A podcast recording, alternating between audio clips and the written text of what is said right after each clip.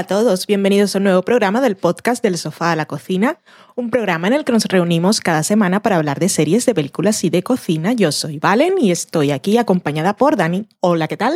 Hola, ¿qué tal? También nos acompaña Loki, nuestro gato. Nos acompaña en pensamiento hoy porque no lo estoy viendo en el salón. Sí, está ahí encima del sofá. ¡Ay, qué bello! Que no lo veía, lo estaba buscando por el suelo. Bueno, vosotros no lo podéis ver y esto no es tele, así que lo sentimos mucho. En el programa de hoy os queremos contar qué nos ha parecido la tercera temporada de Peaky Blinders. La comentaremos sin spoilers. Hablaremos también de la cuarta temporada de Orange is the New Black. Al principio una valoración general sin spoilers y luego pues queremos comentarlo un poco así con detalles porque la vimos en super maratón, pero de verdad, de verdad y tenemos ganas de comentarla, así que si no la habéis visto aún, os lo guardáis para después y mientras tanto pasáis a la cata de pelis, donde hablaremos de una que se llama Experimenter, traemos una receta y la sobremesa como siempre. Es el menú de hoy. ¿Qué de cosas? Nos vamos a la semana en serie.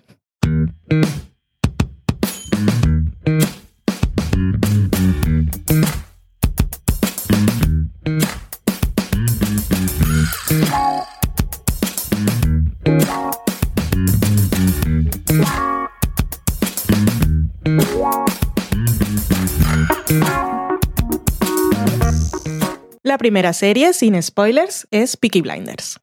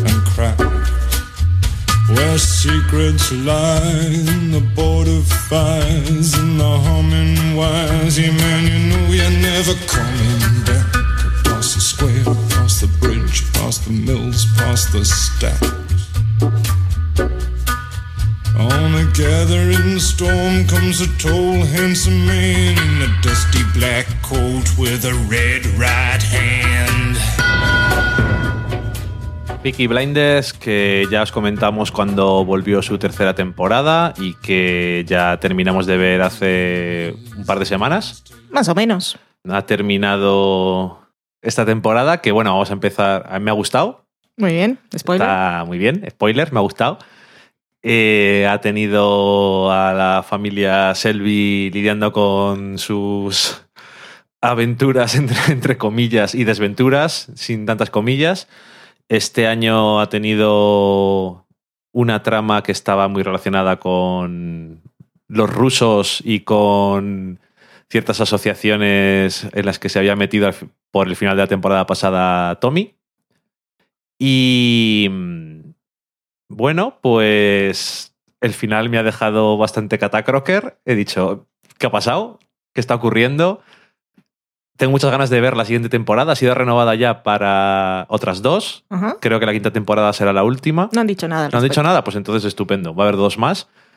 Hemos vuelto a tener una serie de gángsters de principios del siglo XX en Birmingham, eh, gente de clase baja que quiere aspirar a algo más y se encuentra con la sensación de que mm, no les quieren allí porque no han nacido en de clase alta, entonces no pintan nada, ¿no? Estos nuevos ricos, pues no, no les interesan.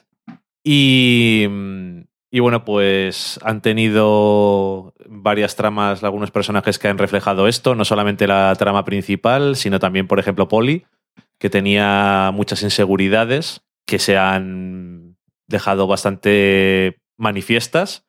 Ha habido, como siempre, muchos momentos de violencia, ha habido mm, traiciones y ha habido algunas sorpresas interesantes. Y como todos los demás años, me ha parecido una serie que es muy entretenida, visualmente interesante, con una selección musical totalmente anacrónica. Ya me he aprendido la palabra, la tengo ahí grabada en el cerebro. Y mm, que pega perfectamente, de forma súper extraña. que mm, visualmente está muy, muy interesante y ha tenido algunos momentos que son de una extraña belleza teniendo en cuenta o bien lo que está pasando o bien el tipo de escenarios en los que se desenvuelve la serie normalmente, que es una serie muy, muy gris, amarillo, rojo, así como muy... No hables de colores, que tú eres bueno, daltónico. pero no tanto, como otros, como por ejemplo Miguel Pastor. Ese es daltónico de los de verdad. Bueno. Sí, sí, un poco de pacotilla. Pero bueno, una serie como muy oscura y gris y apagada, de colores apagados. Pero que aún así cuando pasan cosas pues que se salen un poco de eso, como por ejemplo hay una escena en uno de los episodios que es una fiesta Sí. y hay trajes mm, dorados y cosas muy, bueno, un traje dorado, era rosado el más importante. bueno, colores Ay, que no son los de siempre. y llama la atención más que, que de costumbre, ¿no? Ese tipo de, de cosas. Y, y no sé, eh, si alguien que nos está escuchando no ha visto nunca la serie, porque tampoco, bueno, creo que tuvo un buen momento el año pasado sobre todo, porque eh, llegó con, lo cogió Netflix y llamó mucho más la atención de la gente. Yo creo que es una gran serie, además son seis episodios cada temporada, que hay algunas series que te, fa- te fastidia que se acaben, esta también te fastidia, pero cuando ves la temporada entera, a mí personalmente me pasa que digo, ¿y para qué hacen falta series que tengan más episodios a veces? Porque es lo, lo que necesita perfectamente. Ha vuelto a tener eh, antagonistas muy asquerosos, Sí. y bueno, es lo que toca y siempre está bien porque si los protagonistas en el fondo son, bueno, y en la superficie son unos criminales, Sí. entonces si no tienes antagonistas que sean Peores. peores aún, que les que carezcan de esa a veces cierta nobleza, llámalo X, porque este año ha sido bastante fuerte, pues es, es más complicado que, que vayas con ellos. Los actores son todos muy buenos. Este año también han hecho cosas interesantes, a lo mejor con otros personajes que no han tocado tanto otros años, como por ejemplo Arthur, que este año tenía ahí unas, unas tramas que estaban de una forma diferente que otros años también. Y no sé, que el final es muy así. Y que no voy a entrar en más detalles porque mm, son spoilers, pero Mm. creo que tanto el final como todo lo que estamos viendo en la serie eh, nos está contando una historia del personaje protagonista, el patriarca de la familia Selby, que me está pareciendo interesante cómo lo están contando. Y creo que todo tiene mucho sentido. Ujú. Una muy buena temporada, sí. Ya has dicho tú, has mencionado ya todas, todos los méritos de la serie. Visualmente es que para mí es un espectáculo y seguramente habrá alguien que diga que abusa de los planos a cámara lenta, pero es que a mí me ponen tan palotísima, me encantan todos. Y en particular esta temporada me quedaré con el de la revolución de las mujeres, que fue un plano muy cortito, pero molaba un montón. me gustó muchísimo. Personajes de esta temporada, para mí, Polly, que siempre me gustan mucho sus arcos, y el de esta temporada me gustó también mucho bastante. Y me gustó también un nuevo personaje que es el de Tatiana, porque está muy loca y Sí. es genial y maravilloso. Los niveles de locura extrema que puede alcanzar en una serie en la que todo es bastante llevado hasta el límite. Aún así ella destaca. Y muy bien. Maravillosa también la escena de Tom Hardy, señor Solomon, que tiene ahí un monólogo que te, que te pone súper nervioso. Y como, como decía Dani cuando estábamos viendo la serie, un momento de esos como cuando fue Gary Oldman a Friends y le explicaba sus trucos de actuación a Joey. y que tenía que aguantar unos buenos escupitajos en la cara porque así las cosas tenían más intensidad. Pues ahí el señor Cillian Murphy se tuvo que tragar algunos, me imagino, pero que muy bien esa escena y muy bien en general, aparte de que Tom Hardy impone eh, cómo, cómo está planteada, cómo se resuelve y, y lo que, a lo que lleva esa escena está, está bastante bien. ¿Les cuesta poner a Tom Hardy en pantalla hablando normal o hablando mucho? Ya, qué acentico lleva aquí. ¿Y qué más? El villano de esta temporada, pues muy asqueroso, como bien decías. El, un horror. Vaya, pero eso, eso está bien en esta serie.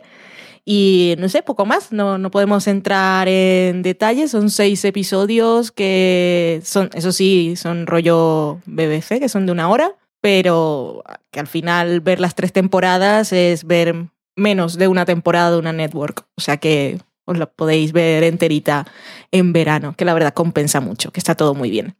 Y ahí nos quedan dos temporadas más y espero que sean una al año y que no hagan esas cosas de la BBC de que ya vemos cuando volvemos. Por ahora van bien. Ujú. Así que el 2017 pues espero que tengamos Peaky Blinders otra vez, que es un momento muy emocionante, aunque salgan caballos. Sí, que es curioso porque sale gente sucia, salen caballos y aún así te gusta. Sí. Y, y esos Y pelos. Y los pelos. Violencia y pelos. Bueno, cuando hay violencia, violencia, ya sabes que no veo, porque me autocensuro, que si no lo paso fatal. Pero que muy bien, Peaky Blinders, os la recomendamos una vez más. Ahí la tenéis. Una que, cosa que tiene mucho en común con todos esos últimos calificativos y elementos es el último episodio de Juego de Tronos, que también estaba bien, pero también tenía muchos caballos, suciedad, violencia y Para algunos peinados también. Madre mía, para los que vengan del futuro, estamos hablando del noveno episodio de la sexta temporada de Juego de Tronos, porque Sí. estamos en junio de 2016. Fíjate qué cosas. Esto depende quién lo escuche y cuándo, pues igual ha visto un episodio de Juego de Tronos muy tranquilito y dicen, ¿de qué hablan estos? Sí, cierto. Pues eso, Peaky Blinders, que la veáis. Eh, la siguiente serie de la que os vamos a hablar es Orange is the New Black. Al principio vamos a hacer una valoración así muy general. Ya nos vamos a contar de qué va la serie porque es su cuarta temporada y es una serie de la que todos ya sabéis cuál es la premisa. Y después pues vamos a comentarla con spoilers. Os avisaremos llegado el momento.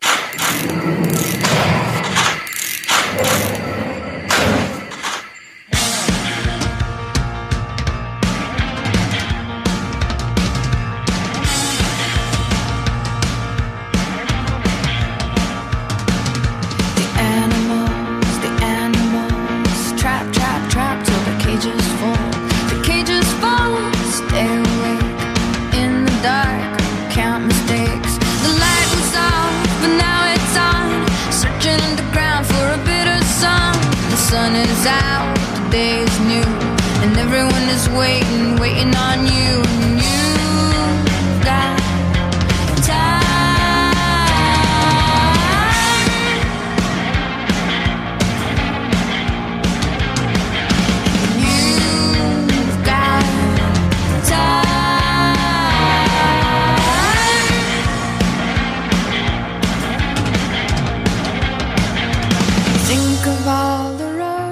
Cuarta temporada de Orange is the New Black, 13 episodios una vez más.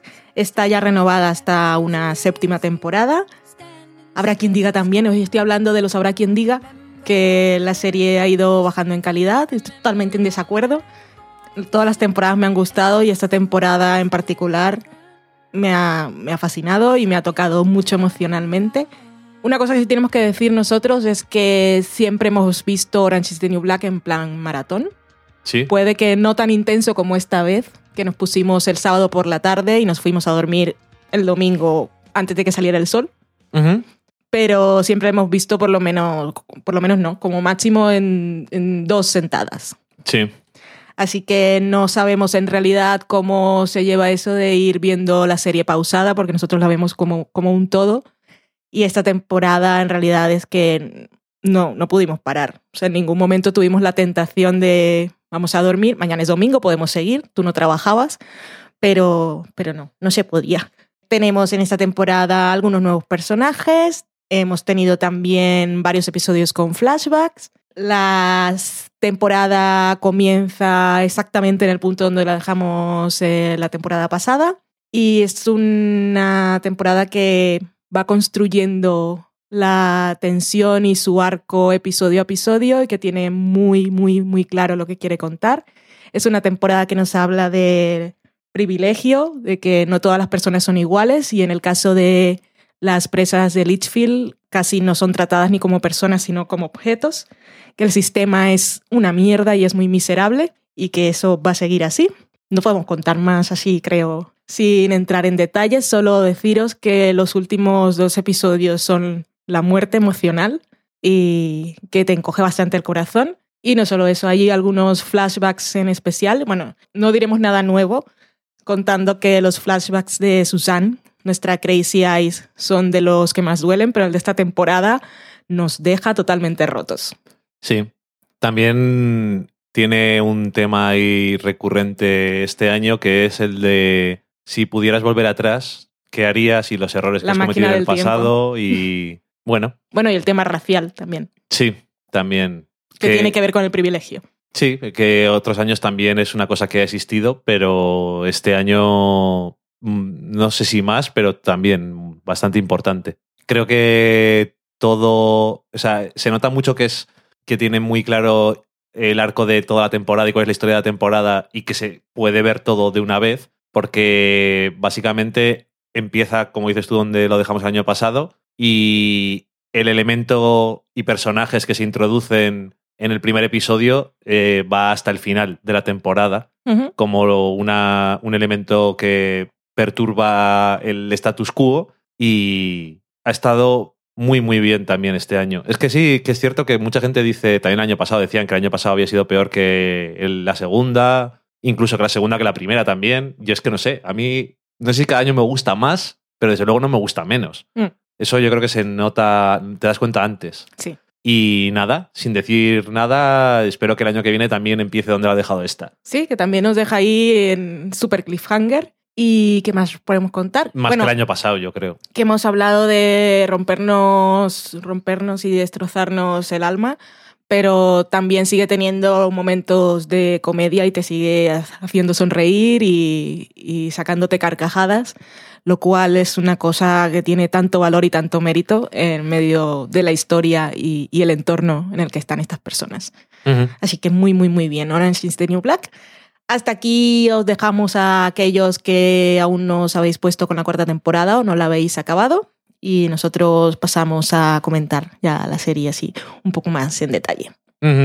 Parece mentira. Es una cosa que yo no tenía muy claro, a pesar del elemento de los flashbacks, que la serie aguantara durante muchos años siendo la cárcel, la misma cárcel y los, casi los mismos personajes, aunque se vayan Sí. introduciendo nuevos. Y realmente no le veo, o sea, no se agota por ahora ese elemento y ese escenario con las cosas que van añadiendo cada año, pues la verdad es que me sigue gustando un montón. Este año empieza con vamos a traer a estos guardias de, de máxima seguridad, a el nuevo jefe de los guardias y también vamos a contratar a eh, veteranos porque está muy bien porque nos dan subvención. Como decías tú antes que lo de la lo mal que funciona el sistema y todo eso, este año también, igual que otros años, porque es una cosa que yo creo que es una constante en toda la serie hablar del sistema carcelario y en este caso de la empresa privada que tiene la concesión, que es lo más miserable del mundo. Y este año Caputo, que el año pasado terminaba ya por fin siendo el alcaide y había conseguido eh, lo que él deseaba desde hace tanto tiempo. Y este año pues se ve absorbido por la burocracia y por que da igual lo que intente hacer, es que no consigue hacer nada. Pero es Y que, luego al final yo creo que algunas veces se abandona ya. es que está totalmente ausente. No, no se enteró en toda la temporada de lo que estaba pasando ahí dentro. Sí, porque es eso que. Es que me estoy acordando del episodio. En el, creo que es el último episodio, cuando después de que haya muerto Pusey, ya que se queda a la espera de que, de que hablen con él los de la empresa para ver qué, qué van a hacer y se despierta y no le han llamado todavía, el cadáver sigue en la cocina y, y claro que lo que dices tú, no se entera de lo que pasa y eso también lo usa un poco mucho, un poco no, mucho como excusa los nuevos guardias en plan de nosotros somos los que estamos en el frente. Son los dueños del lugar. Que si pensábamos que el guardia ese del que se introdujo el año pasado era malo, los que vienen este año, especialmente uno de ellos, el que termina con la pistola en la cara, es, no sé si peor, pero vamos, es otra Humphrey. raza, otra raza diferente Es un psicópata. de... Es un psicópata, efectivamente. Que hablando del guardia del año pasado que tuvo todo el lío con Pensataki, de la violación y todo esto, me ha parecido interesante, curioso cómo han lidiado otra vez los dos personajes con eso. Y cómo ha lidiado Pensataki, cómo lidiaba él y cómo lidiaba Bu también con ello y que era es que es muy curioso, ¿no? Porque ella estaba más enfadada que Pensataki. Pensataki quería también dejarla atrás y seguir con su vida. La otra, al final, también cuando eh, se enfrenta a ella y le dice que a ti no te ha pasado nada. Es que, no sé, es, es complejo. Es muy complejo y me pareció que lo manejaron muy bien. Ya me lo pareció en la temporada pasada, que era una forma muy interesante de, de mostrarnos en la ficción cómo, cómo afecta una violación y, cómo intenta superarlo. Y en el momento en el que Pensataki decide no, no vengarse del abusando físicamente, sobre todo estaba inconsciente que eso no le iba a ayudar en nada. Y luego esta temporada es que se manejaron muchas cosas, se plantearon muchas cosas interesantes. La primera es el caso del violador que no sabe que ha violado. Uh -huh. Y, y él toda la temporada estaba como intentando acercarse a ella y sonriendo. Y como espectadora yo no lo veía creepy.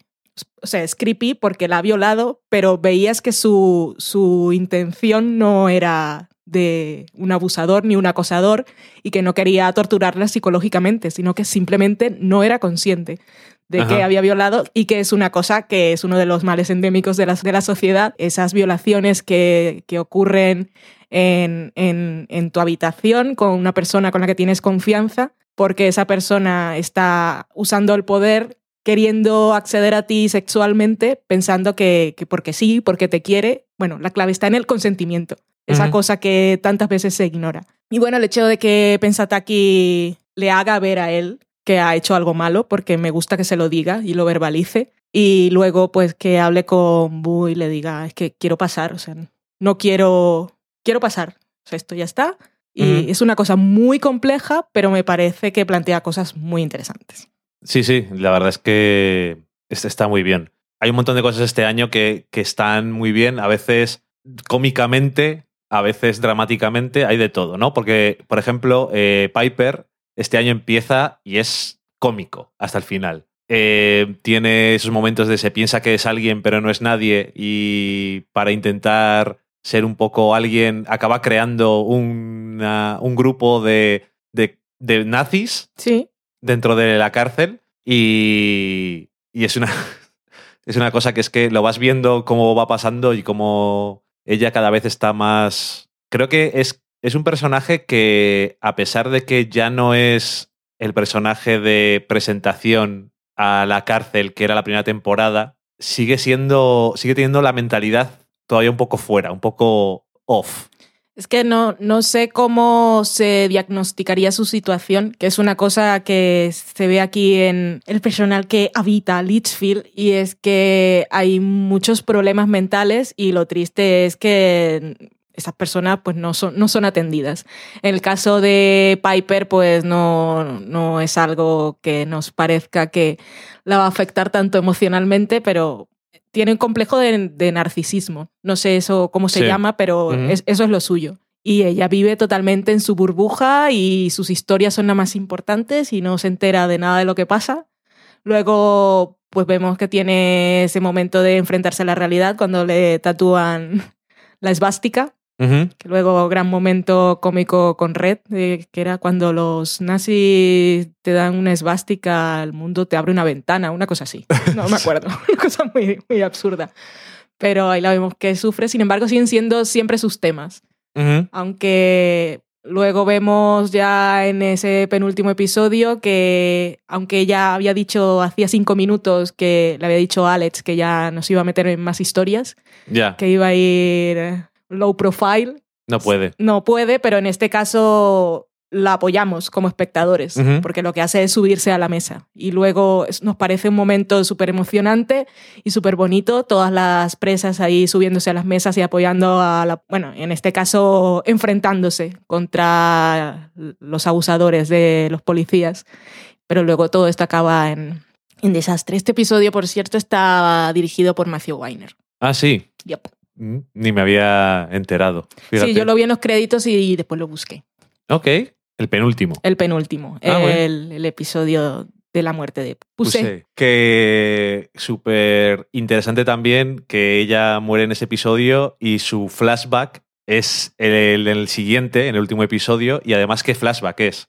Sí. Porque normalmente suele ser historias de qué es lo que les había pasado en su vida, cómo acaban en la cárcel o cómo han llegado a ser quien son, pero este es un flashback que es ella descubriendo lo que le gusta de Nueva York. Mm. y de disfrute y de... Y de encontrarse Sorpresa. con personas desconocidas por la calle y confiar en ellas abiertamente y siempre esa sonrisa Es horrible. y esas ganas de vivir, es por eso nos deja más destrozados. Sí, pero final. que es una cosa que no suelen hacer en la serie. Suelen hacerlo, que te decía yo, cuando se va a morir un personaje, Sí. pues lo haces en ese o Pues- cosas así. Yo creo que funciona muy bien en este caso. Hicieron una cosa muy curiosa y es que en el episodio anterior, que es en el que ella es asesinada, el flashback es precisamente de Bailey, el policía joven que, que es el que la ahoga hasta que no puede respirar Sí, sin darse cuenta de lo que está haciendo. Y hay un paralelismo curioso porque la condena de Pusé es por posesión de marihuana muy poquita cosa. O sea, Sí. eso es una cosa absurda. Y en el caso de Bailey, eh, vemos que en ese, en ese flashback también él es encerrado durante unas horas, parece, en la cárcel también por estar fumando marihuana. sí. Y lo que nos muestra, lo que, bueno, la conclusión no, final... por estar fumando marihuana no. Bueno, es por- por... haberse puesto en propiedad privada eh, a estar allí bebiendo. Bueno, sí. Y luego dicen lo de los porros y tal. A lo que voy es el paralelismo que se establece aquí, es que en los dos casos el- la falta en realidad es menor. Sí, En el caso de Bailey, que es un chico blanco joven, que pues los policías se ríen de él, jajaja, y le echan un susto y al final sale sin ningún problema. En el caso de Buzet, termina en la cárcel y en la cárcel termina su vida. sí, Y es, es Mm. uno de los temas que plantea esta temporada, de esta temporada, es lo del privilegio, que luego lo tenemos también muy claro eh, con el caso de Judy King, Sí. que es Martha esa Stewart, especie de digo- Martha Stewart y la otra señora del sur Sí. que la come mantequilla. Sí.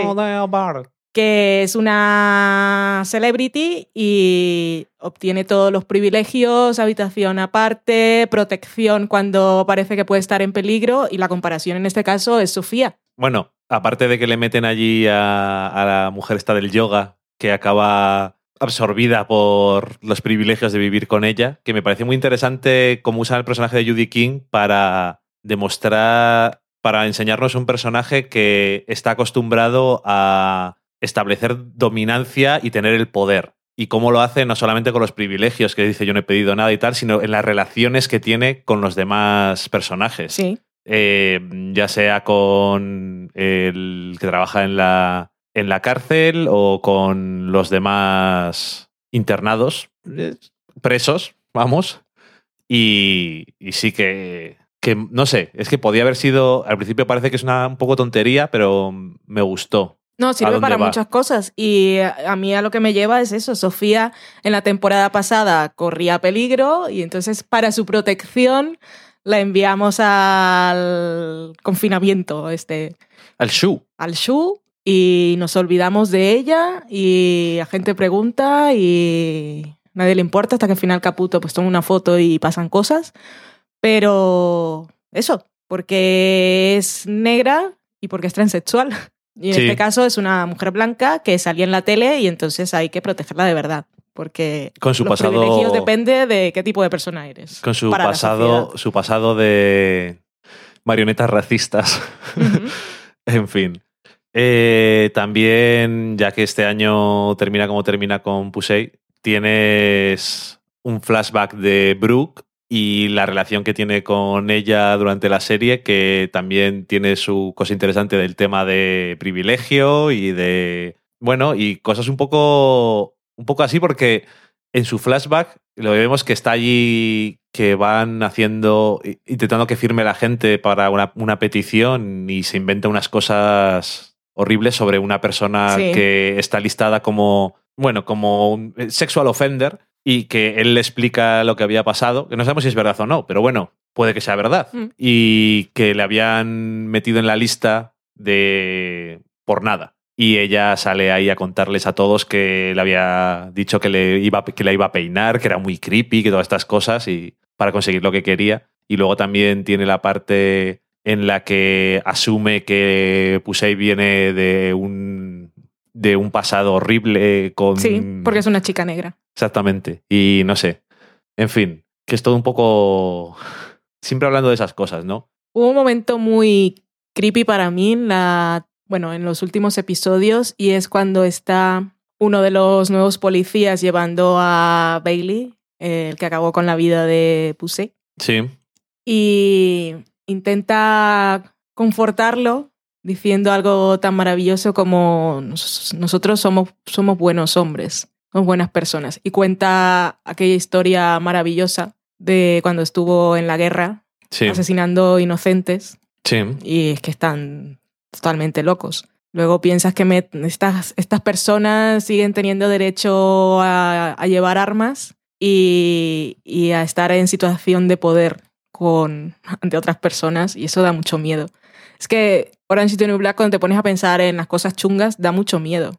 Porque Sí. esto es una serie de ficción sobre un sitio en concreto, pero las historias que puede haber en la vida real en todos tienen que ser súper escabrosas. Sí, bueno, que tienes ahí el elemento de lo de Humphries y, y Maritza, que parecía una tontería cuando salen hablando en, en el comedor y Sí. luego la pone una pistola en la cabeza y la hace comerse un ratón bebé. Y es que es todo, eso es una violación Sí, y, y luego que es él el mismo el que hace que se pelee Susan horrible con, también. Su, con su exnovia. es que no, no los no consideran personas. No, no los consideran personas. Y que creo que ese episodio también en el que se pelean es el mismo en el que tienes el flashback de Susan, que como decías antes es Madre bastante, mía, qué dolor. es, es bastante horrible. Y de- es de esos que mm, va increciendo durante el episodio y vas viendo, es que además empieza muy bien para Mm. ella en el pasado y llega a un punto en el que va bien, pero estás empezando a sospechar que algo va a ir mal cuando ella llega al parque y se encuentra al niño. Sí, Y luego dice, pues vente conmigo y jugamos no sé qué. Y dices, va a acabar mal, continúa con que es un secuestro y al final el niño que se cae por la ventana, madre mía de mi corazón, es que Es un te- horror. Te, quedas hecho polvo. Y, no, en fin, pobrecita. Da mucha cosica. sí. Por cierto que eh, todo el mundo, no sé por qué, tiene un montón de ganas de que se vaya Laura Pepón de la serie. Hmm. Y cuando se acaba cada año, dicen el año que viene no va a volver, el año que viene. Y hay noticias todo el rato. Y bueno, a mí me gustaba el personaje, ¿por qué se tiene que ir Alex? Y nunca se va. Está ahí. Que empieza este año también, justamente con Loli encontrándosela en el invernadero cuando está a punto de morir. Y que eso es otra trama que va durante toda la temporada. El asesinato de este asesino a sueldo y que tiene partes muy cómicas, francamente, porque está la señorina esta asesina que es, Frida. es, es lo mejor. Y ya cuando empiezan a meter a gente a red y todos estos, pues es un Cristo. Pero también tiene un momento muy. que a lo largo de la temporada, pues vas viendo, sabes que Loli está muy mal de lo Mm. suyo y que francamente no sé qué hace en la cárcel Ya. Cuando claramente tiene un problema psiquiátrico, pero en su flashback es muy doloroso, porque ves cómo ha llegado a un punto en el que puede, entre comillas, llevar su vida, un poco entre comillas, y cómo por la tontería por la que la meten en la cárcel. Y es que duele mucho verlo. Sí, tiene, tiene momentos muy tristes esta temporada. Yendo al final otra vez, momento que me dejó fatal. ¿Cómo quería enfocar la gente de relaciones públicas eh, de la empresa privada lo de anunciar a la prensa lo que había pasado mientras tenían el cadáver de Pusey tirado Sí. en la cocina y no pasaba nada. Y lo que querían ellos era buscar algo en su pasado para poder decir que, que se lo merecía, básicamente. Sí. Y por más que buscan no encuentran nada y entonces deciden culpar al policía en cuestión, al guardia, no sé cómo se les debe llamar en este caso, No, policía no son. son guardias de prisión. Sí. ¿ok? Que eso también es súper complejo porque de todos los que había ahí era el más inocente Sí. y lo que pasó fue resultado de, del momento. Bueno, culpa del señor Piscatela, Que llega ahí a imponer la fuerza y él, él se ve atrapado en... Está, eh, está Susan tirándole de un lado y, y él pues se queda ahí con la rodilla puesta en el cuerpo de Pusey hasta que no respira, que es un caso, bueno, de ahí viene el I Can Breathe, Sí. que llevaba, por cierto, en la camiseta una de Unreal, que fue un caso de hace tres años o así. Algo muy parecido, pero en este caso no era porque estaba distraído el policía, sino que se quedó ahí un poco a la fuerza. En- también la víctima era un chico negro y el policía, por supuesto, también salió libre. También tenemos lo del Black Lives Matter, que eh, eso fue en 2012, creo. También, eh, bueno, se ha convertido en un movimiento activista que mm, básicamente está reclamando los derechos de la población negra que siempre es víctima de los abusos policiales. En aquel caso era, ahora no recuerdo muy bien, pero el policía salió libre, era uno de estos disparos por la espalda. Sí. Y creo que el, el giro más espectacular era que eh, la víctima, que ya estaba muerta, luego fue como llamada a juicio eh, como ocasionante de su propia muerte, una cosa muy absurda. Pero bueno, lo que iba es eh, luego cómo tiene que hacer Caputo la rueda de prensa Sí. y ahí está el doble, doble estándar. Y era Sí. un poco lo que hacen aquí es culpabilizar. No, no culpabiliza a la víctima, simplemente la ignora y lo que hace es defender al, al chico, al guardia en cuestión. Sí. Y eso me recordaba un caso muy reciente que te lo dije a ti, el de.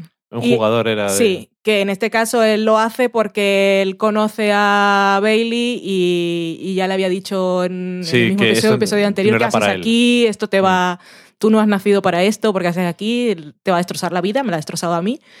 Y entonces él lo que quiere un poco es mm, que está mal también acusar a, a echar toda la culpa y él quiere no, no culpabilizar solo al guardia, pero en lugar de atacar el sistema, que es lo que debe, lo que hace es ignorar a la víctima Sí. y salvarlo a él. Y Que también es una de las cosas que le vuelve loca a Tasty, que es la que está escuchando. Es que, bueno, y eso nos lleva al final final de la temporada. Pero lo que decíamos del caso ese de la violación en Stanford era que el, el chico había testigos de lo que había ocurrido y era claramente, bueno, lo declararon culpable, pero lo que hizo el juez fue decir que como era un deportista y de un futuro, que esto le podía arruinar la vida. Eso es. Y es básicamente lo mismo. Y son de esas cosas que, aparte de todo lo que estás viendo que te afecta emocionalmente porque a estos personajes ya los quieres y pues ser un personaje adorable y todas las injusticias que se cometen, pues estas cosas la verdad es que te ponen el alma con efervescencia, pero con un veneno tóxico. Sí. Y por cierto, que no me quiero olvidar de que sigue ahí Hailey. También tenemos otro flashback. Mm, Sigue siendo un personaje que me parece interesante, muy creepy y Muy triste. muy triste. Y bueno, tantas cosas que se le pueden decir, pero que también a veces creo que cada temporada consigue tener un momento en el que está haciendo algo bueno de verdad. Y este año, aunque fuera un poco, pues eso, recordando a su madre, se había tomado como una misión suya lo de ayudar a Loli. Siempre lo hace por las razones equivocadas. Sí, Porque pero nunca lo hace pensando en la persona que tiene enfrente, sino para sentirse acudiendo útil. a algo Mm. de su vida personal. Sí, pero al final es algo bueno. Sí. Quiero decir que normalmente no hacen nada bueno porque su es un es racista, es homófobo, es sexista, es de todo. Misógino. Misógino, machista, es que no sé, tiene vive su cabeza vive en la época en la que él era pequeño. Que, en fin, que ya ves ahí que está su madre enferma, que le daban electroshocks y todas estas cosas, y luego eso que tiene, creo que no, no en plan justificar cómo es, sino que la serie simplemente nos quiere dar un retrato más completo de cómo es esta persona y también de, de qué viene y que tiene ahí el momento ese tan, tan lamentable en el que lleva a comer a una mujer que se encuentra que se piensa que es su madre, pero no es. Y es todo, pero, pero bueno, quédate conmigo, Mm. que no pasa nada, no, pero no quieren ni quedarse con él. Una vagabunda a la que está invitando a comer. Entonces eso es un triste, pero salir de esa tristeza lo intenta de todas las formas equivocadas. Sí. Y bueno, pues eso, que siempre está, siempre está ahí presente con sus, con sus momentos que dices, madre mía. Como la conversación que tiene con Judy King, por ejemplo, nada más llegar. Ujú. Que dice es eso, que quiere... Esto era un sitio un poco urbano para ti, es eso. En fin. Ay.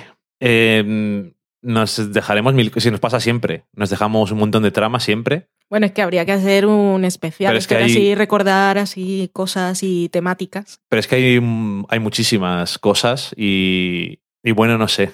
A mí me ha gustado muchísimo este año también Mm. y no le veo signos de envejecimiento a la serie ni a la fórmula, que tampoco lo de fórmula lo digo un poco así suelto porque tampoco es en plan todos los episodios tenemos un flashback que tiene que ver con algo que pasa porque no en todos hay flashback. Pero cuando lo hacen suele ser pertinente, a veces no en el mismo episodio, sino después, pues los flashbacks que tiene Blanca, por ejemplo, o yo qué sé, cualquiera. Eh, todos son veces relevantes e interesantes. Y ese final, Y el final. que nos deja ahí, que aparte venimos con to- todo el bajón emocional, pero todo el subidón de por favor, queremos justicia y, y este señor merece morir. Yo en esto no soy políticamente correcta, yo, yo, yo abogo por la existencia de justicieros. Ok. Y en este caso, pues el señor Humphrey, que me sé su nombre porque me lo he apuntado, pero es que no, no merecen llamarlo por su nombre, tiene que morir.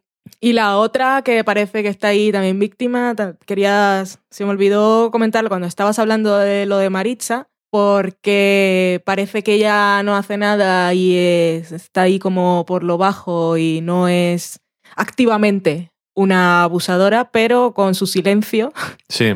está apoyando a la banda criminal. Hay mucho de eso también, de gente que ignora cosas que, pasan. que la pistola, que ya no la había mostrado al principio, por supuesto tenía que salir, va a parar ahí de forma random, como todo lo que ha pasado en los dos últimos episodios, a manos de Dayanara y toda la gente coreando mátalo. Y yo también mátalo. Luego piensa de esta pobre chica, por- porque ella, la pistola fue a parar a su mano, pero oh, es que yo, Que- yo quería que lo mataran a patadas. Que por cierto, otra consecuencia que tiene el, el ignorar a la víctima en, el, en la rueda de prensa que hace Caputo es que su madre, la madre de Dayanara, está fuera y no sabe si se ha muerto su hija. Claro. Ah, Simplemente dice una joven, Mm. creo. Sí, que sí, son sí, las sí, es palabras. todo lo que dice, no dice nada más. Y entonces eh, su madre que está viendo la tele es- se está poniendo lo- loquísima. Que también es una vez más, y no lo hemos visto tanto, pero bueno, en esta serie quiero decir, el qué pasa cuando sales de la cárcel. Y bueno, ya ves lo que pasa, que ella primero está en un estado emocional después de tanto tiempo que no es el mismo estar en la cárcel que estar en la sociedad. Y luego, pues eso, también se va encontrando con todas las cosas que han cambiado o las cosas que le, le decepcionan, como su prima que se ha gastado todo el dinero que tenía Sí. guardado y ya te pagaré. Y al final acaba quedándose con la nueva mujer del hombre este que metieron al final del año pasado en la cárcel. Y cuidando al niño por la noche. Sí, Bueno, y espero que la temporada que viene también, bueno, espero no, se- obviamente va a seguir donde la hemos dejado, pero no lo sé, ¿eh? A lo mejor... yo necesito que haya consecuencias. Y- Sí, pero a lo mejor hacen un pequeño salto temporal y lidian con las consecuencias ya después que haya pasado. Bueno, Depende de cómo lo vean. Hay muchas cosas, pero tenemos a Judy King que le habían arreglado el papeleo para que parezca, para, para que pareciera que había salido antes y no tuviese nada que ver con esto, pero se ve atrapada Ujú. en medio del asunto, así que espero que, que diga algo.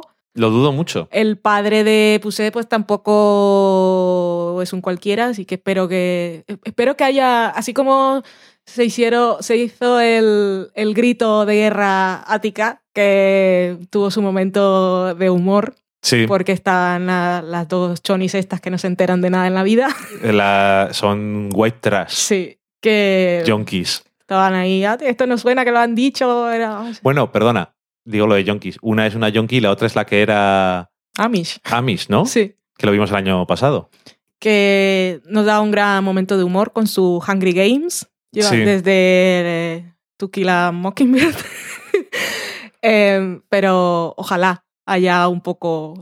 haya un abogado como el señor que era Gregory Peck en aquella película. Sí, mira, eso es una cosa que no ha sido un elemento muy fuerte más que al principio de la serie que se vio un poquito, pero los tribunales no han Mm. aparecido porque no es una serie de eso, pero siendo una serie carcelaria también es un tema relacionado interesante, que a lo mejor se puede meter más en ese tema también. No lo sabemos qué va a pasar, francamente, pero bueno, el año que viene esperamos también tener más de, de Sofía, que me imagino o he sospechado que este año no estaba tan disponible para la serie, para rodar. A sí, lo mejor, debe ser. pero no me pareció mal como lo han usado.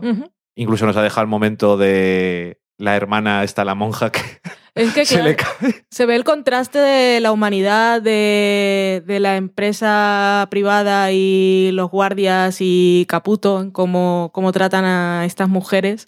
Y luego, aparte, los, los toqueteos de revisiones y los hombres en el baño, que eso no puede ser legal de ninguna manera, me imagino. No. Pero bueno, en fin, que la la lo inhumanos que son ellos y luego todas esas demostraciones de nobleza que hay con, con las presas. Ahora que dices lo de Sister Jane, haciendo ahí todo lo posible porque la enviaran al Shu, que también tenía sus momentos de risa porque pasaba un poco de ella porque era la monja y está un poco vieja. No, y porque estaba lleno. Sí, Era, ¿no? sí, también. Bueno, pero ahí, aún cabía. Pero le habían, es que le habían hecho, les habían dado la directiva que no Sí. metieran a nadie al SU a no ser que fuera totalmente Pero bueno, necesario. ella estaba sacrificándose porque necesitaba Sí. saber qué pasaba con Sofía.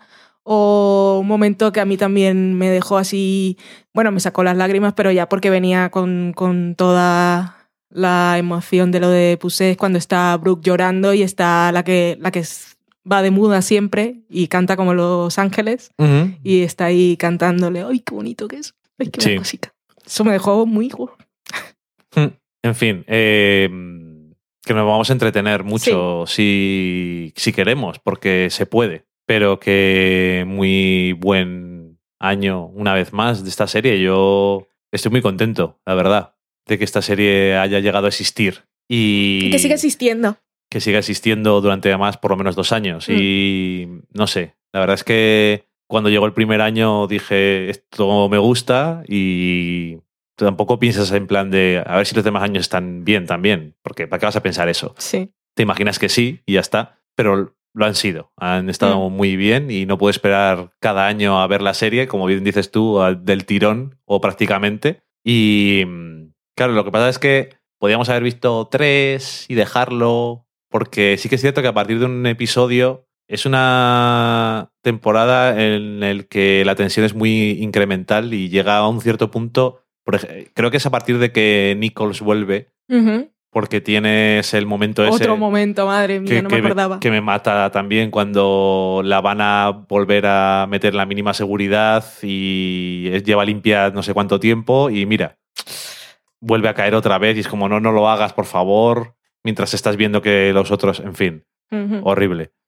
Ay, Bueno, y la actriz que interpreta a Pusé, que hemos visto ahora noticias de que la ha fichado George The Wars, que me parece una noticia maravillosa porque me encanta ella. Y aparte, el papel que nos dicen que va a interpretar es el de terapeuta de Gretchen, lo cual también me parece una cosa maravillosa que puede pasar en You're the Worst. ok, porque Gretchen obviamente necesita terapia y eso también nos quiere decir que todo lo que nos habían planteado en la segunda temporada no se va a pues, olvidar. tiene continuidad, lo cual Ujú. está muy bien.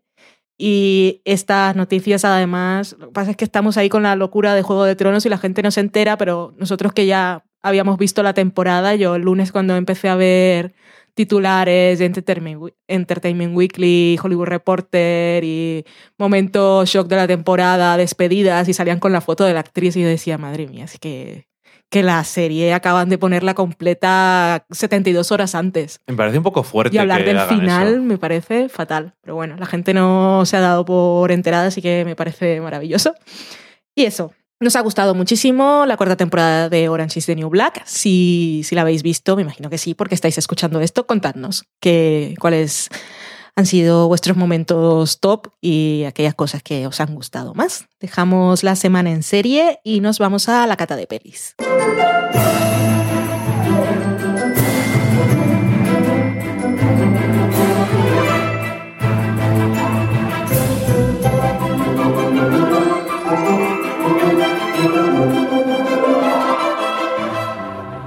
La película de esta semana es Experimenta, de 2015.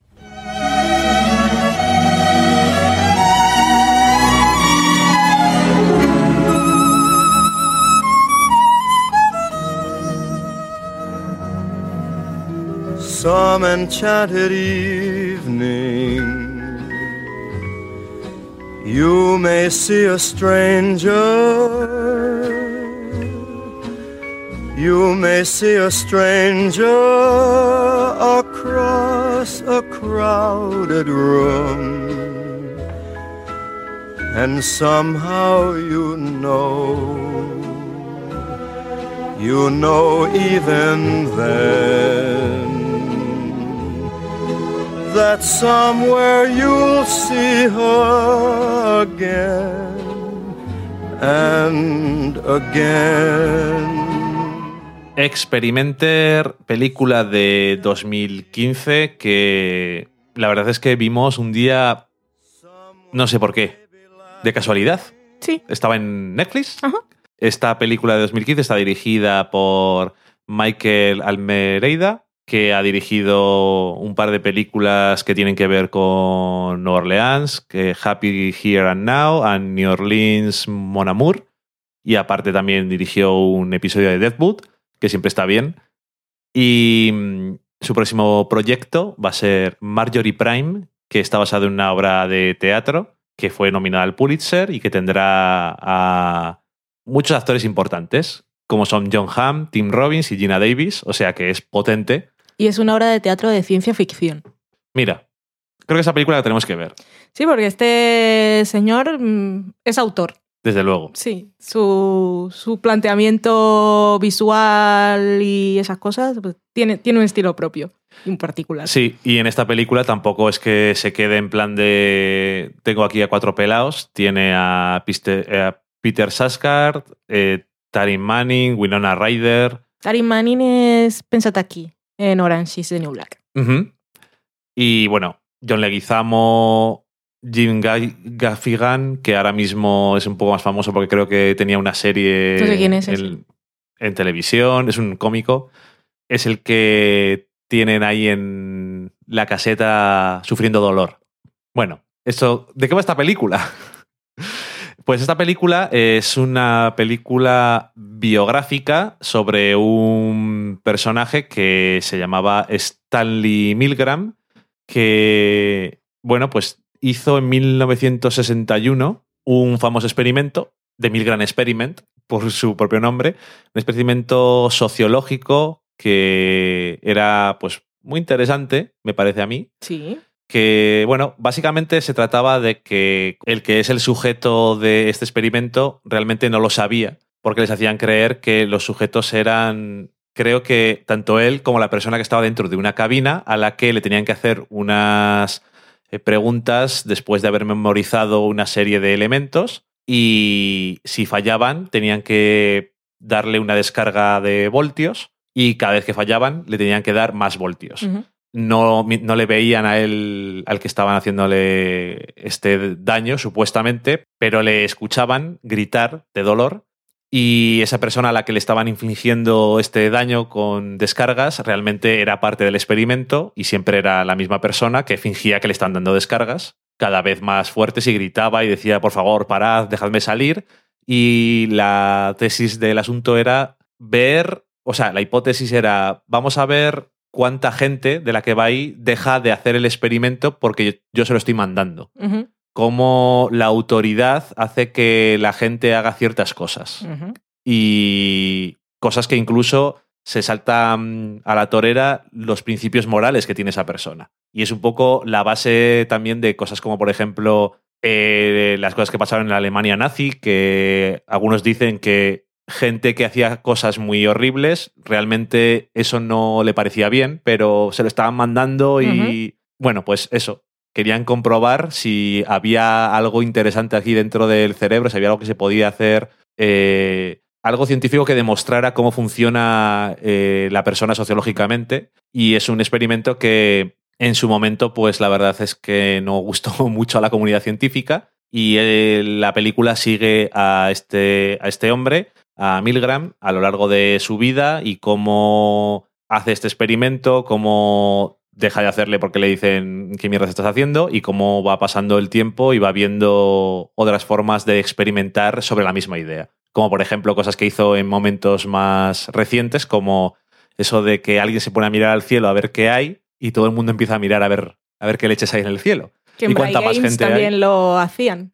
De empezar una persona a hacer una cola y Sí. después de 15 minutos había 100 personas y no sabían qué estaban haciendo. Claro, que cuanta más gente había, más gente se paraba y intentar ver eso, cómo funciona la mente del ser humano Muy mal. sociológicamente. Fatal. Ya sabemos que sí.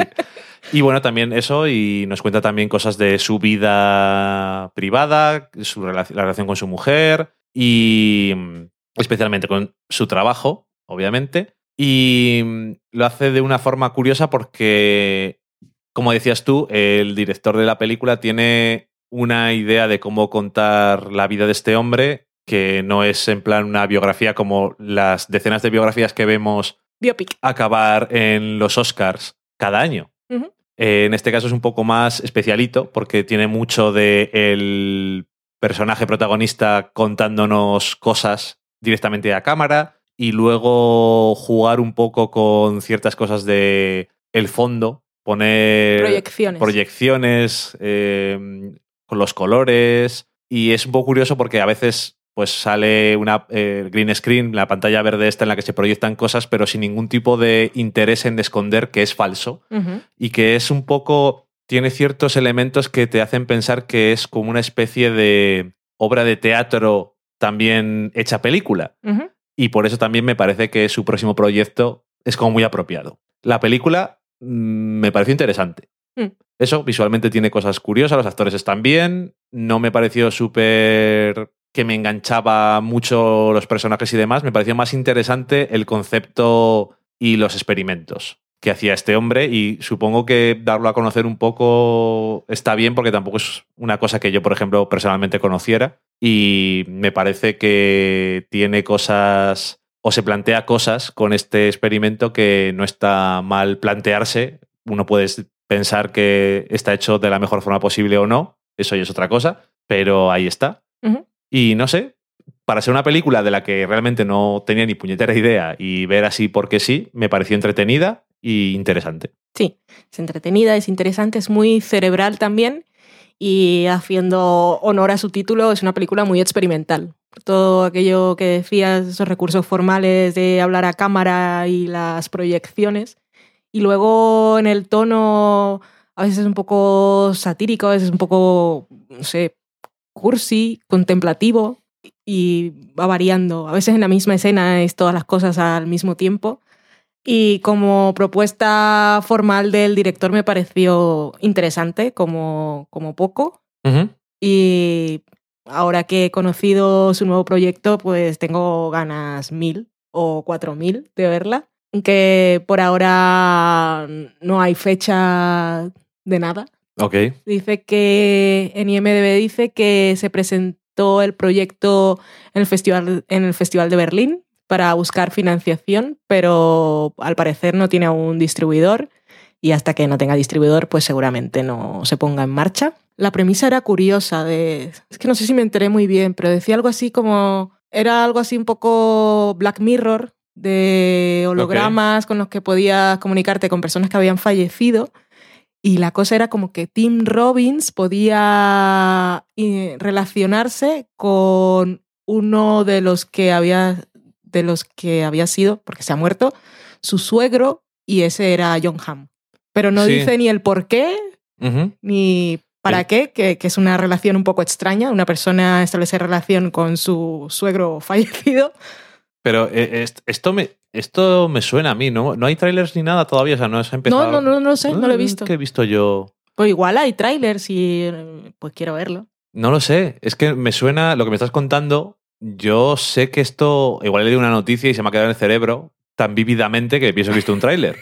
Qué emocionante. Pero bueno, eh, aplausos a quien lo escribió, que es muy visual, por lo escritura, visto. escritura cinematográfica. Madre mía, sí. Pero bueno, eso, que me parece interesante hablar de la película porque no he oído a nadie hablar de esta película nunca y a lo mejor hay alguien que la descubre y le gusta o le interesa por el tema o por algo- los actores. por los actores, no sé, cualquiera de esas cosas, pero que no es una película conocida y también descubrir cosas me parece que a la gente me, me gusta. Mm, eso está bien. Pues esa ha sido nuestra cata de pelis para este programa y ahora nos vamos a la cocina.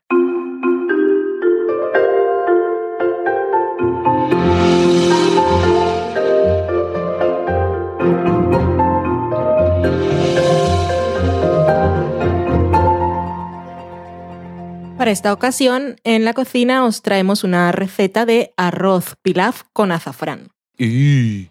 ¿Y qué necesitamos? Necesitamos una cucharada y media de aceite de girasol, cinco semillas de cardamomo, cinco clavos de olor, una rama de canela, dos hojas de laurel, una estrella de anís, dos tazas de arroz basmati, de media a una cucharadita de sal, probad al gusto, cuatro tazas de agua hirviendo, hebras de azafrán y anacardos y uvas pasas. Ok. Para preparar este arroz que se sirve como acompañamiento en platos de la gastronomía india, ponemos a calentar el aceite en una cazuela a fuego medio, añadimos el cardamomo que le habremos dado unos golpes como cuando machacamos un poco un diente de ajo. Así que añadimos las semillas enteras pero que estén un poquito abiertas para que salga el aroma. Añadimos los clavos, la rama de canela, las hojas de laurel y el anís estrellado. Salteamos esto durante un minuto hasta que empiece a salir la fragancia de las especias, que eso pasa. Esto lo hemos comido hoy, hace unas horas antes de grabar el programa. Luego añadimos el arroz y la sal. Lo mezclamos todo durante unos dos minutos para que el arroz se impregne con los aromas. Luego añadimos el agua hirviendo y el azafrán, removemos y en cuanto hierva, que no será mucho porque el agua ya está caliente, bajamos el fuego al mínimo. En nuestra vitrocerámica que va del 1 al 9 lo dejamos al punto 2. Tapamos bien con papel aluminio así dejándolo herméticamente sellado y luego ponemos un plato encima para que no haga bomba el vapor. Y esto lo dejamos ahí sin remover, totalmente sin prestarle atención durante el tiempo de cocción que indique vuestra bolsa de arroz, que ya sabéis que cada uno es diferente. Pasado este tiempo, ah, quitáis con cuidado el papel aluminio porque sale el vapor y lo removéis bien con una cuchara veréis que se ha absorbido todo el agua y el arroz está perfectamente cocido y muy suelto. En ese momento añadimos los anacardos y las uvas pasas y ya está el plato listo para servir. Esta misma receta de pilaf, así preparado al vapor, se puede hacer con vegetales a vuestro gusto. Estos se usan en lugar de las especias y lo que hacemos es cocinarlos unos dos, saltearlos un poco en el aceite durante unos dos o tres minutos antes de echar el arroz y después toda la preparación es igual. Y luego también hay una versión dulce que se sirve con comida muy picante y en este caso se sustituye la sal por azúcar y el azafrán por cebolla caramelizada. Ok. Y estas Lo- son nuestras curiosidades de hoy. Cuando lo comáis, quitad las especias que habéis puesto. Que yo lo dejé porque se veía bonito, la rama de canela, el anís estrellado, pero no, no pensé en el cardamomo, que aparte pierde un poco el color. Y el señor Daniel aquí al frente, pues tuvo el placer, Sí, nótese me la comí. ironía, de masticarlo, que es un poco peor que un grano de pimienta.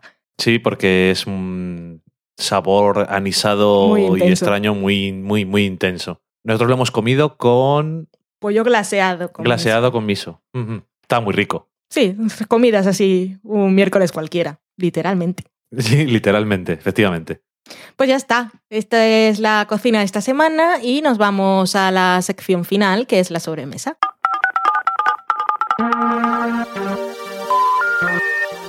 Sorry, the number you have dialed is not in service at this time.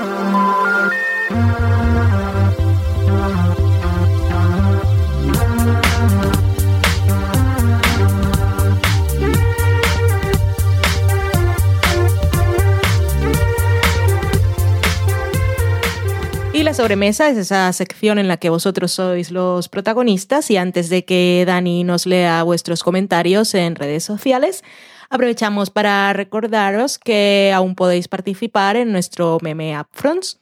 Si no escuchaste el programa de la semana pasada, pues igual no sabes de qué va.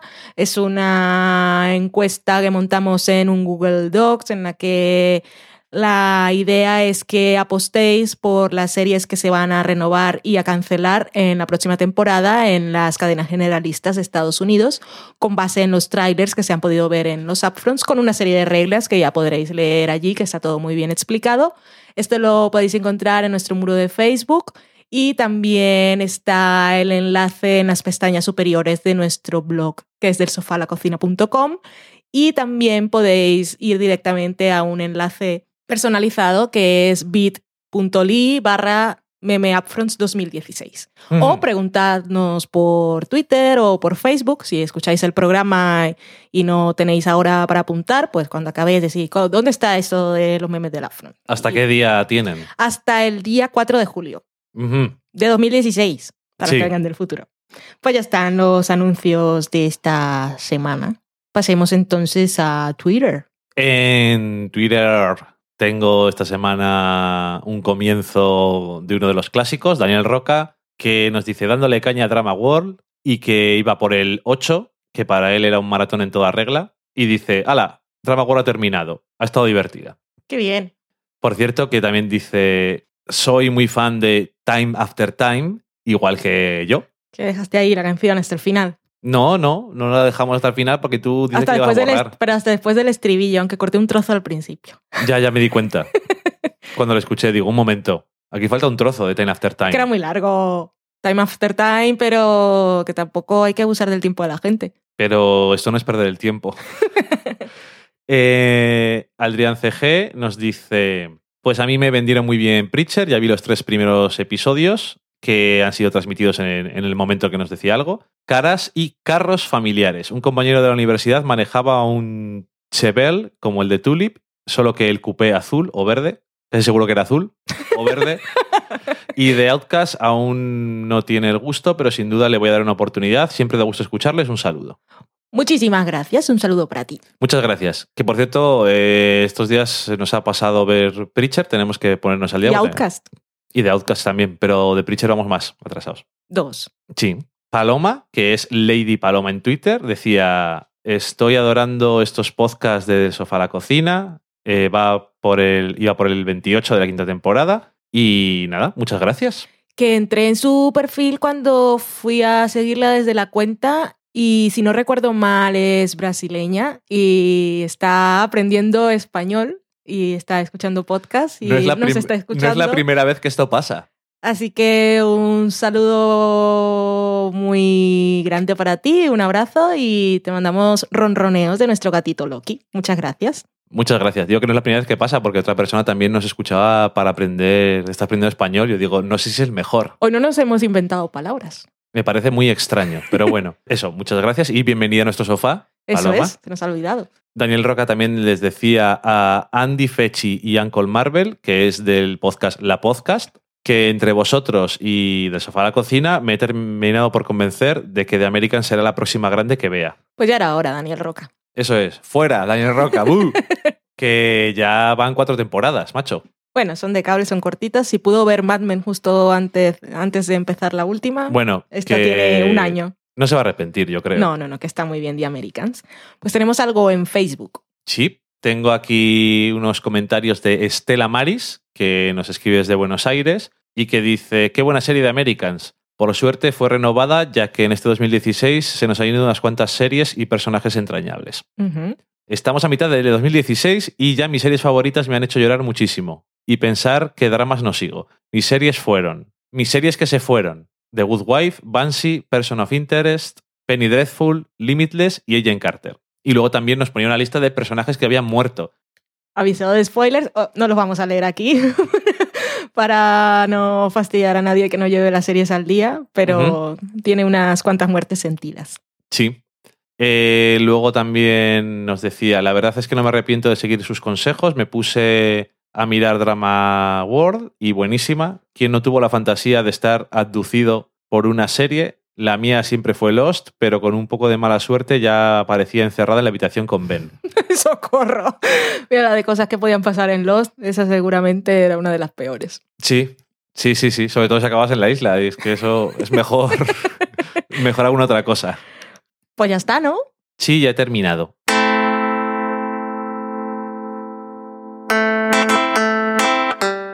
Una semana más, otro programa, se va acercando el verano, bueno, el verano ya llegó, ya está aquí, y con eso no tendremos previsión de sacar programa todas, todas las semanas, pero estaremos muy presentes porque contamos que próximamente sacaremos una nueva campaña de crowdfunding en Berkami de un libro también de recetas de cocina, en esta ocasión de una serie en concreto que creemos que os va a molar mucho.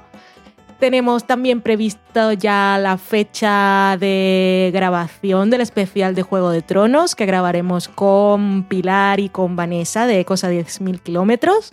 Lo grabaremos durante la primera semana de julio, así que saldrá seguramente a finales de esa semana. Y tenemos muchas ganas en esta ocasión de hablar de la serie de verdad, que antes era ganas de hablar con Pilar, pero esta temporada me está gustando mucho por múltiples razones que ya os contaremos llegado ese momento. Y que, por cierto, hay, es- hay muchísima gente que dice que es la peor temporada y que qué le ha pasado a Juego de Tronos. Yo estoy muy sorprendido. Pues es la temporada que más me ha gustado. Además, bueno, iba a decir cosas, pero ya las diré durante el especial, que para eso está. Y pues nada más, nosotros en verano, pues del otro lado están en invierno, imagino, como nuestra amiga Estela de Buenos Aires, que están con otros climas, ya sabéis, o vestís como toque. Yo tengo ahí una recomendación que es Adelante, un...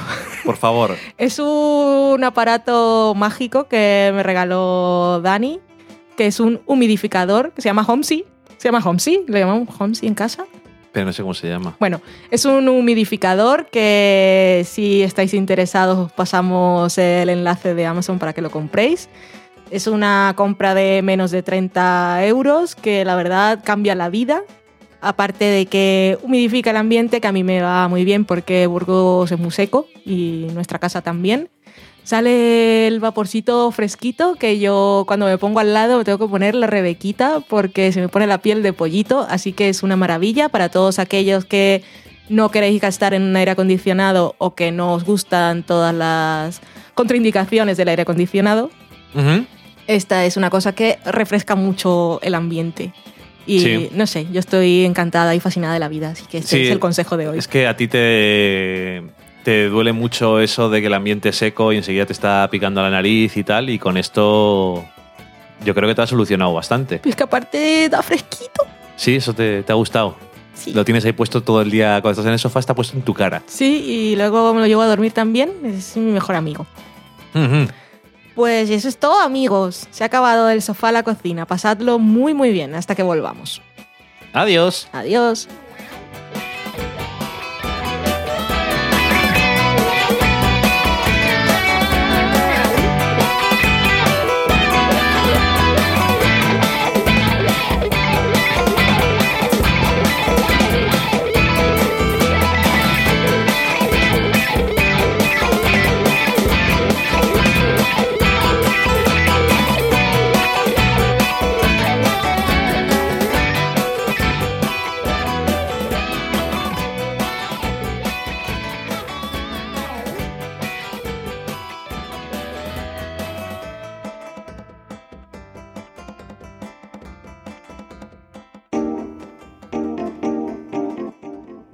Acabáis de saborear un programa del podcast Del sofá a la cocina. Para prepararlo hemos usado los siguientes ingredientes.